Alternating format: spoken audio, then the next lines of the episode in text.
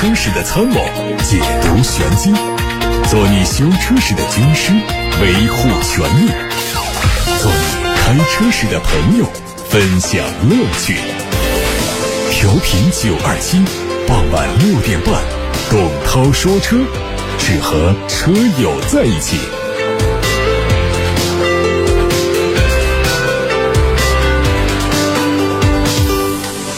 各位好，我是董涛，欢迎在下班路上听董涛说车。可以把选车用车的问题发到直播间，热线八六八六六六六六，还有微信平台董涛说车也可以留言。之前哈弗品牌组织本地媒体车友共同体验了这个品牌的混动 SUV 神兽，这台车整体线条凌厉。外形是前低后高，搭配熏黑的轮毂，动感十足。在动力单元用的是 1.5T 加上 DHT 柠檬混动，最大功率179千瓦，百公里加速7.7秒，综合油耗5.5升。车内也用上了非对称式的触控双联25英寸的大屏幕，较之传统连屏更具有个性，为用户营造了环抱式的驾驶体验。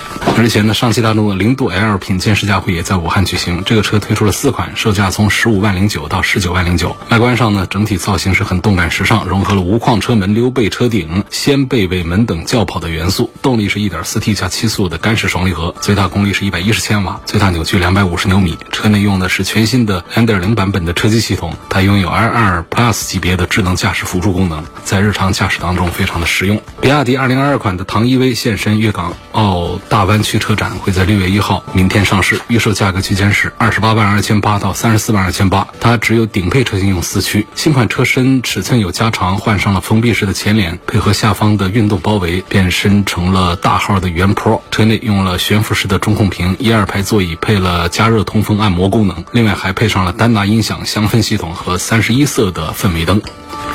一汽大众内部的四幺三项目的首台试制车目前已经正式交付。从整体尺寸来说呢，可以看作是纯电动的迈腾。大众汽车已经在国内注册了 ID.7S 的商标，很可能就是为这款车做准备。从月均超过八千台的产能来看呢，大众内部对这台车的期待值是非常高的。广汽本田飞度无限版会在下周迎来上市，此前已经开启预售，价格是九万七。车身外观运动套件由本田御用改装品牌无限操刀打造，同时也是在国内市市场。上第一次推出并率先装配在飞度上，动力继续是一点五升自然吸气配 CVT 无级变速器。奇瑞汽车对外透露说，品牌4.0时代升级之后的第一款车欧盟达会在六月八号开启预售。这台 SUV 的设计理念和在售的瑞虎系列有明显的差异。前脸是微型的大尺寸格栅，中网内部有大量的巨型元素做装饰，车身是跨界的风格，溜背造型格外的抢眼。再看一组由比亚迪、丰田合作的纯电动轿车的照片，它可能会命名叫做丰田的 BZ5，预计在2023到2024年之间亮相。路试车的前脸采用和丰田 BZ4X 相似的封闭式的造型，狭长的头灯、环形的灯带都有出现。侧面隐约可以看到内线的下腰线，还有尾部的线条设计。新款领克零一油电混动、插电混动的实车图都在网上出现了。作为中期改款，它的内饰基本是沿用现款，外观的变化都在车尾换装了贯穿式的尾灯。动力上，油电混动换的是吉利雷神混动的 1.5T，估计百公里综合油耗会在4.6升左右。现有的插混车型换装雷神混动之后呢，估计亏电油耗会更低。在公布了全新的车标和定名之后，长安深蓝品牌的第一款作品 SL03 也正式首发亮相，六月或者是七月初就会上市。尽管这是一个全新品牌的车型，但是外观怎么看都有一种长安 UNI-V 的即视感，无框车门、掀背造型都更加符合年轻运动的风格。车内的装饰非常的简约，用了10.25英寸的液晶仪表和14.6英寸的中控屏，很多的功能都集中在大屏上。奇瑞高端品牌星途的新一代 SUV 呢，已经发布了图片。奇瑞官方介绍说，星途 M38T 是奇瑞冲击中高端市场的新车型，年底正式上市。它配 L3 级别的自动驾驶功能，这是奇瑞打造的一款兼具科技感和豪华感的 B 级 SUV。价格参考中大型 SUV 揽月，十七万九千九起售，估计这个车的起售价就在十五万元左右。竞争对手包括了红旗的 HS5、吉利星越 L。考虑到这个车的定位比较高，估计会全系用 2.0T 的发动机。雷克萨斯的全新 RX 预计最快。快在今年下半年之内上市开售，并且继续以进口的方式引进到中国市场。外观结合此前发布的预告图可以看到，前脸继续用大尺寸的纺锤形的格栅，车尾会采用和 NX 以及全新 LX 相同的设计元素，并且换上全新的贯穿式灯组。侧面可以看到明显的加长，估计车内空间也会有提升。动力是 2.4T。非凡汽车的首款旗舰产品 R7 首次亮相，它的定位是纯电动中大型 SUV，将在今年的下半年上市。前脸是封闭的格栅，辅以贯穿式的 LED 日间行车灯，加上跨界车型的身份，所以它整体是更加偏向运动属性。车尾是宽幅设计的贯穿尾灯，在夜间的辨识度也是非常高。后包围两侧的散热口配合了类似碳纤维材质的扩散器，运动气息十足。之前。荣威举办了神奇动物奇妙游荣威鲸龙猫先享会，在潮汐达人刀小刀 smart 还有萌宠博主巴达的日常见证下呢，荣威神奇动物探索家陈佳佳宣布，中国荣威旗下的首款轿跑 SUV 鲸和首款 HEV 车型龙猫开启先享活动。荣威鲸主打了智能科技，共有白鲸版、虎鲸版、蓝鲸版三大车型，先享价分别是十六万六千八、十七万五千八和十九万二千八。荣威龙猫是针对职场独立女性。的提供了悦动龙龙版和灵动猫猫版两款产品，先享价分别是十二万五千八和十二万九千八。在超高颜值之下，荣威金有着超凡的智慧。全车总共有二十九个智驾传感器、厘米级的高精度地图，还有十六 TOPS 算力的德州仪器、双智驾芯片等前瞻硬件，构成了满配技能智驾硬件的套装。这是今天的汽车资讯，接下来是互动的单元。有位朋友留言说，极氪零零一和问界 M 五的价格差不多，动力功能都不错，问推荐哪一款？这两个车都比较接近啊，做工都比较精致，然后动力系统也一致，价格也接近，开的感觉呢也都还差不多，都还挺不错的。所以呢，就还是从品牌的背景来做一个选择吧。极氪呢，这是吉利。创下的一个高端的智能电动品牌极客。那么问界 M 五呢，是华为和赛力斯合作推出的一个产品。实际上从造车的背景来讲呢，显然是极客零零一要更加的深厚一些。华为虽然是一个非常大的。科技公司，不过造车方面呢，确实是缺乏经验，包括营销方面也缺乏经验。而赛力斯这样的厂家的话呢，在这个圈里呢，也是默默无闻。其实，在问界 M5 这个车上呢，鸿蒙 OS 这个优势是它唯一的一个亮点。其实从外观的设计上来看的话呢，你说它好看也可以，你说它有点像这个保时捷的马 can 也成立。当然，这个后面这种说法呢，它就有点反话的意思了，就是说这不大好，就是有山寨马 can 的这种嫌疑了。那么内部的用料啊，各方面都做的挺棒的，所以这个问界 M 五就是这样的一个点。但是极氪零零一呢，它其实集成了吉利的很多的先进的技术，包括它的几个合资公司和海外的几家公司的这个合作，也都是给它带来了很多的东西。它的合作对象有哪些啊？英特尔、宁德时代，然后还有网络平台哔哩哔哩，还有其他的几家生态伙伴，然后一起投资做的这个极客。所以从这个发展的势头和它的背景来看的话呢，显然还是极客应该是更值得期待一些。我们再说一下，就是这两个产品其实产品力还是相当的啊，这是难分胜负的。下面有一个朋友说，能不能在今天晚上六点半的节目里谈一下换一辆家用车？女士开在市区里面呢，主要是以这个接送孩子为主。想买一个凯美瑞，问是买它的油车好呢，还是买它的混合动力的好？其实，在丰田的体系里面呢，还是它的混合动力比它的油车在技术上是更值得一提的。如果喜欢丰田这个品牌，又比较熟悉凯美瑞这个车的话呢，我还是建议可以推荐买它的两点五升的混合动力这一套体系，动力也更加强劲一些呢，油耗也更低一些。有个问题说，我有个问题急需要问。我的车机滤密封不严，导致机油溅了出来，在发动机舱里面溅的到处都是。自己已经清洗了发动机舱，可是用千斤顶把车抬起来，发现呢，那些机油啊，甚至是渗到了排气管那儿。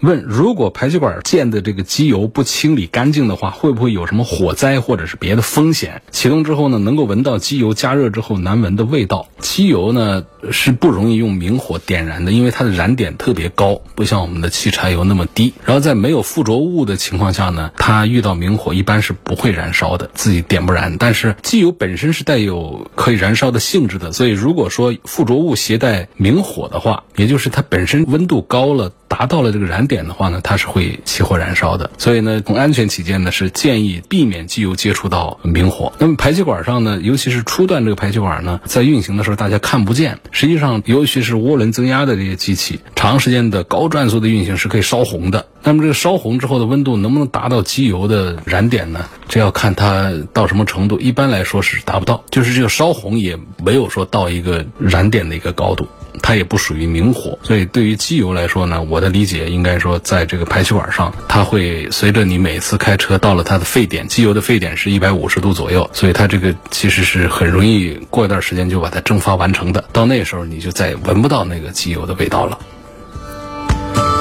问奥德赛、艾力绅该怎么选？两个车呢，卖的多的是奥德赛。其实两个车是属于同平台、同样动力的产品是一样的，但是艾力绅呢，它的定位呢是要略微偏向于商务一点点的，而奥德赛呢比较倾向于家庭用途，所以车本身区别很小，他们在价格和配置设计上略微做了一点差异化，所以的奥德赛呢在家用群体里面的粉丝还是比较多。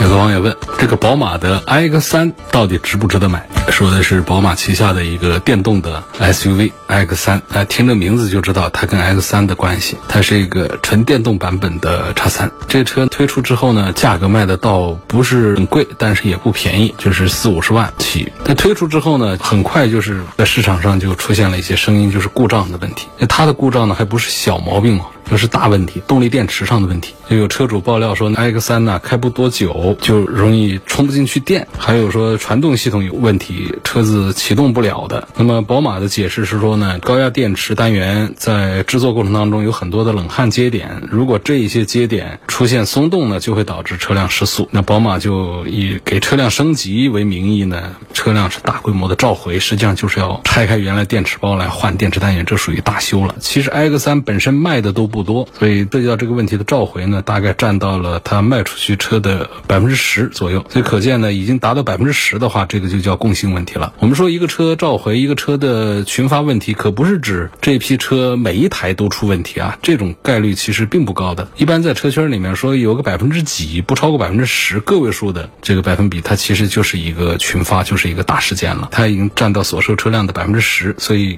可以判定它是一个共性的问题，属于是重大的产品质量问题。所以这。这样的宝马的一个召回的一个维修的方案。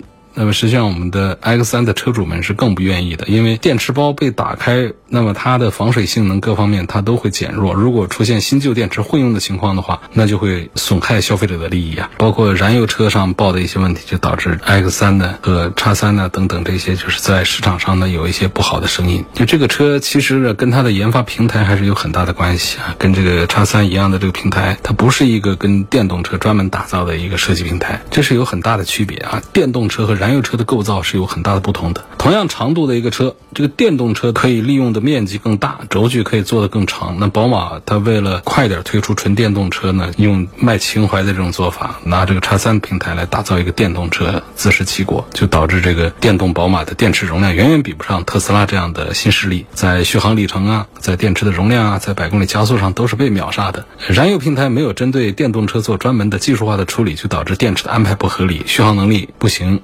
这还不说，关键它还会导致一些安全上的隐患，所以纯电动的宝马 X3 呢？在我们节目里还是基本上就没有听到过推荐，对不对？所以就靠着蓝天白云的这个 logo，还有自己的燃油版的叉三这个余威来卖一些车出去了。不得不强调，在豪华三强当中啊，奔驰、宝马、奥迪当中，这个叉三我在节目里是推荐的最多的，因为我总是用一个评价，就是它的综合得分是最高的。它没有像奔驰的 GLC 那么的豪华有档次，也没有像这奥迪的 Q 五呢，把个性价比。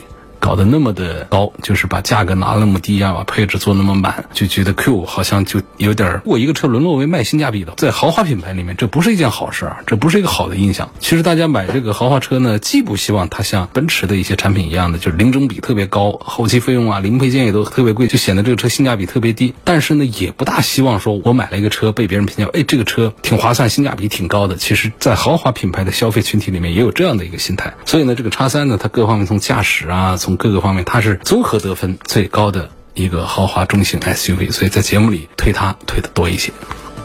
有个网友发过来说，我这有一辆凯美瑞，已经开了五年，马上十万公里，现在发现这个车加油门之后啊，松油门的时候，就滑行的时候呢，那机舱里头感觉这个发动机它的嗡嗡的声音比较大，感觉不是加油门的声音。车子开久了，是不是声音就变大了？是不是在六年的时候换掉？比较划算，你这个松油门滑行的时候嗡嗡的响呢，就感觉这不一定是发动机的问题啊，发动机的问题一般不会出现加油不响，松油响，我觉得应该是。底盘要检查一下，是不是驱动轴的什么哪儿哪儿松了，还是怎么回事？时间长了嘛，五六年的车上十万公里，可能底盘有点松散，还是怎么回事？把它给调一下。一般像这样的丰田的车呢，不是说开个五六年这车子就该换了的。为什么很多人喜欢买本田、丰田呐、日产这些车？其实还是因为他们也不是很给劲儿啊，各方面性能也不是比较好，但是呢，他们就是故障率比较低，比较耐用。然后真有事儿修的话呢，也比较便宜。所以这样的一个凯美瑞。为什么拥护它的人那么多？就是因为它这方面的优势。如果说你开个十万公里，这车都觉得要把它换掉，各种毛病都出的话，那不是凯美瑞了啊，那是一些德系车了。下面有个朋友问，他的车呢，现在在二手市场上卖，到六月七号呢就满了八年，该上线去检测了。如果到时候车还没卖出去，过了检测时间，有没有什么处罚？就是我们的车。现在不在手上，在二手市场上售卖。这种情况下，车的年检到了交通安全法，对于逾期年检的驾驶员呢，是处两百的罚款，记三分。在路上被抓到的，甚至是要扣车的。但是呢，审车的时间呢，它是有一个人性化的一个设。定的就是不一定说非得在这个六月七号这一天去年审，那个太死板了。规定的就是允许提前三个月做，或者说延期一个月之内都不会受处罚。就如果你拖审超过一个月以上的话呢，在路上如果被抓到的话，那就是要有处罚。可能有的可以执行的再松一点，比方说脱审两个月以上进行罚两百扣三分的处罚。其实这些不是最重要的，重要的就是没有按时年检的。车辆在路上造成一切交通事故，你那什么保险呢？那些东西都没用了。包括你是不是按照红绿灯啊，按照线在走啊，就造成的一切交通事故，你当事人要负全部或者是主要责任，保险公司就不管了的。啊，因为这个保单上是标注了拒赔对象，就包括了年检过期的车。这个可不讲刚才我说那个延期一个月啊，就是六月七号你不该满八年吗？就该上线检测。你六月九号，那对不起，你这就属于是。没有二十年前，但是在路面的处罚的话呢，通常会人性化的考虑到一个月以内，就属于是一个合理的这么一个延期。所以就记住这个审车时间呢，也不要提前太久，提前太久那也不能接受给你做年审。提前三个月以内或者延期一个月以内，就赶紧得把这个车的检验把它做了它。你这种情况呢，车不在手上，在二手市场上，所以在六月七号，如果说这几天你车还没卖出去的话呢，在六月份的时候，你要抽时间把车开出来，去把年检做了它，再放回二手市场上，再接着卖去。下面有个朋友说，我试驾 G L C 三百动感珍藏版，还有宝马叉三的三零 i 领先 M 耀夜版，内饰呢，我倒觉得宝马更顺眼，驾驶感受呢，两个车差不多，落地下来算账啊，宝马会比奔驰少个两万元左右。下面说，希望评价一下沃尔沃 S 九零这个车，它的实用性讲是不是实用？再跟这个宝马的三二零跟五系做一番对比，这一番对比就有点欺负沃尔沃的 S 九零。尽管这个车呢卖的不好，而且呢打折优惠幅度比较大，但是呢不代表着它就该跟个宝马三系放在一块来做对比啊，这个就太欺负了啊！这可是一个超过五米长那个妥妥的一个 C 级轿车，你跟五系在一块对比，那是恰当的，那是正常的，跟五系是一个规格一个级别的，跟。这个三系在一块，价格是差不多的。这种情况下，如果说论这个性价比的话，那肯定应该是买沃尔沃 S 九零。规格不一样啊，整个车的底盘的设定各个方面，虽然不是一个品牌，不是一个厂里，但是不同级别像 B 级车和 C 级车在研发的这个基础上、起点上，它都不一样。驾驶的感受当中，不仅仅是有动力这个单元，底盘的这个印象非常重要，它决定这个车的驾驶和乘坐的舒适感的驾驶感受的这种品质。一分价钱一分货，往往体现在这些地方。它的底盘。的品质，它的隔音降噪，它的车内的舒适质和用料各个方面，不同的级别的车，非同一个品牌也不要紧。行业里面呢，大家其实是有约定俗成的一种规矩，就会把它做得更高一些。那 B 级车就会比 A 级车做得更好，C 级车一定比 B 级车做得更好，D 级车一定比 C 级车做得要更好一些，这是很自然的一个规律了。那么拿这个 C 级的沃尔沃的 S 九零来跟一个宝马的一个三系，价格都一样的这一番对比的话，你就算看宝马三系上有它一些优势的话，其实综合来讲这个性价比的话，那肯定应该是沃尔沃 S 九零。不过呢，也不能仅仅来看这两个车的对比，我们还是得。想象这个车是符合谁？你比方说很年轻的朋友，三十岁左右，你说你开个 S 九零是不是有点老气横秋？所以这个时候的三系，它就更值得你买一些。说在网上看到了宝马叉三和沃尔沃叉 C 六零，它都有烧机油的新闻。问涡轮增压发动机是不是都有烧机油的现象？涡轮增压这个发动机的工作原理决定了它或多或少它会比自然吸气的发动机机油消耗量要多一些。然后又根据各个厂家的发动机的特性的不同，它这个烧机油的概率会出现不同。而尤其是那种高效能的。高功率输出的这些发动机，它们身上那种烧机油啊，反而会更多一些。这就跟机油的选择有一些关系，也跟发动机的里头的设计上的差异化不同有一些关系。比方说像大众的 EA888 的一代、二代，那烧机油烧一厉害，就是油气分离系统在第三代改进之后呢，烧机油的情况就好了一些了。那么宝马家里呢，也是有烧机油的这个问题，尤其是老的，再加上呢，尤其是这个新的，像这个 B 系列的。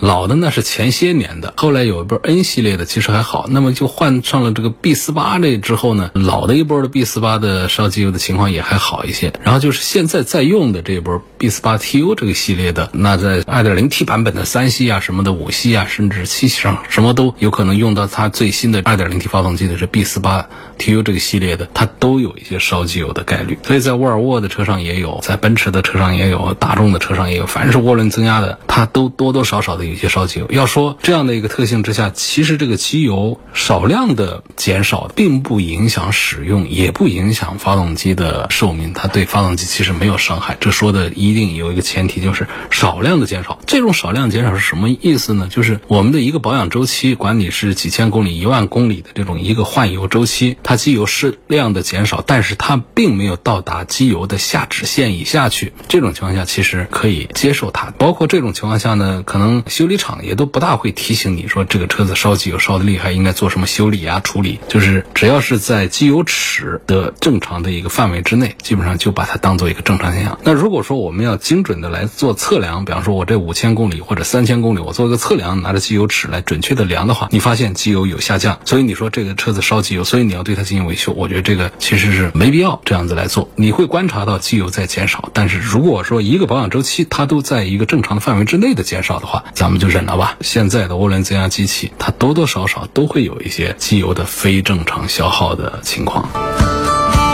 广汽的 GS 八跟这个丰田的汉兰达这两个车该怎么选？主要是正常家庭用车，在市区开，我是应该选择四驱呢，还是应该选择？两驱市区开的话，就买它一个两驱，就显得性价比比较高就好了。广汽传祺的 GS 八呢，这个车我觉得在性价比的表现上，还是比汉兰达的是明显是要强一些。他们在尺寸呢，在这个动力规格各个方面都一样，但是在价格上，GS 八确实是便宜多了。而事实上，在驾驶感受上的话呢，GS 八反过来还会要更好一点。底盘的印象，尤其是动力系统这个印象。新汉兰达大家试驾可以感受一下，就是它的2.5的这个混动的这个部分，其实这个发动机的。声音呢也都挺大的，挺难听的。整个这个加速的感受各个方面呢，跟 GS 八的 2.0T 的双擎的这个动力来做对比的话，其实这个双擎给人的感觉还要更好一些。所以在品牌上它是有差异嘛？你说传奇跟个丰田，你说怎么能卖到一样的价格、一样的配置呢？它必须是自主品牌传奇，它要把这个性价比拉得更高一些。所以这两个车当中，你要是绝对的就从车上来做推荐的话，我会赞成传祺的 GS 八多过于汉兰达。有朋友说，涛哥听你节目很多年，问个问题。前几天呢，买了个日产的轩逸，四 S 店已经开票了，我还没提车，也还没交购置税呢，可不可以享受到新的购置税减半的政策？这个是以开票的时间为准的，在很多地方都是这样，不管是限牌城市的一刀切，还是各种政策，它都是以开票时间来设定你的购买时间的。朋友说，女士代步用车，裸车价八万块左右，要后续使用特别省心。问国产和合资该怎么推荐？我就还是推荐广汽本田的小飞度。这个自主品牌的车倒是八万块钱多的是，都是挺大个儿的一车。就是八万块钱的这个自主品牌做的还是不够精细，所以作为女士用车开起来还是不够省心。我们现在自主品牌有个十几万的话就可以买到很好的车，但是说几万块钱的自主品牌的目前普遍的还是做的不如我们的合资车做的好。问 F Pace 赛道版，老婆特别喜欢，朋友很不推荐。跟奔驰 GLC 三百平行进口版还有 E 三百 L 低功率版三选一的话，希望推荐一下。那这样我就推荐捷豹的 F Pace，就是它性能好，异响可能会稍微多一点。平行进口的两个车当中来推的话呢，我会赞成平行进口的 GLC 多一点吧。凯迪拉克的 ST 五和奥迪的 Q5L，从发动机、驾驶感、内饰、油耗综合对比一下，选谁好？这个综合得分，恐怕奥迪 Q 五的得分要高于凯迪拉克的 XT 五。双擎三厢二十万上下，女生上班开最好节油，品牌不限，谢谢。如果盯着双擎看，选择范围其实不大。我倒是觉得二十万上下，你现在完全可以看纯电动了哈。好，当然还是依着这位朋友的意思，就是双擎。这双擎里面呢，就还是像卡罗拉的双擎名气比较大，它一个紧凑型的车卖的跟雅阁的混动一个价了，而且纯电续航也不高，所以其实也并不是太划算。这个情况下，低配的雅阁锐混动，我推荐这位女生关注一下。今天的问题呢，就答到这儿了。明天还有六点半到七点半直播，感兴趣收听的，记得到时候在调频九二七电波里，在蜻蜓、在喜马拉雅、在九头鸟这样的网络直播平台上继续收听，继续参与互动。错过收听的，可以通过董涛说车的全媒体平台收听到往期节目的重播音频。他们广泛的入驻在微信公众号、微博、蜻蜓、喜马拉雅、九头鸟车架号、一车号、微信小程序梧桐车话等等平台上。